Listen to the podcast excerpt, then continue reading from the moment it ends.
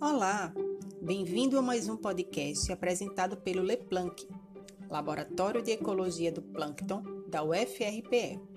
Nosso objetivo é levar a ciência até você.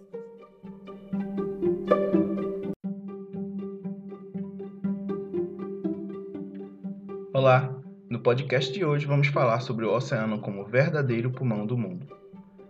Nós já ouvimos falar várias vezes que a floresta amazônica é o pulmão do mundo. Mas será que isso é verdade?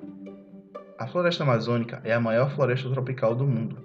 Ocupa cerca de 7 milhões de hectares e passa por 7 estados brasileiros e 9 países da América Latina.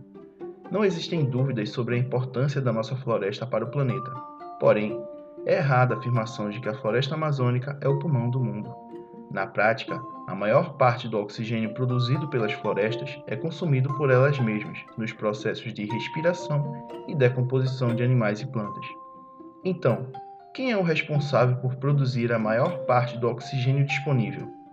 A resposta está em organismos bem menores que as árvores da Amazônia. As algas marinhas e de água doce que são os verdadeiros responsáveis.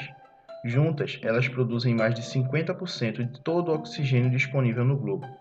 A maior parte do nosso planeta é composto por água, e esses organismos estão presentes em todos os oceanos, rios e lagos, sobretudo nas camadas superficiais desses ambientes, onde os raios solares permitem o processo de fotossíntese e sua consequente liberação de oxigênio.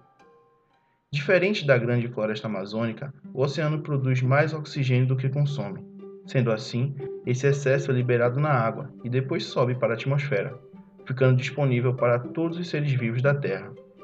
Um fato curioso é que há mais de 3,5 bilhões de anos, organismos primitivos conhecidos como algas azuis já produziam e lançavam oxigênio na atmosfera da Terra, desde sempre mostrando seu importante papel para o desenvolvimento e manutenção da vida no nosso planeta.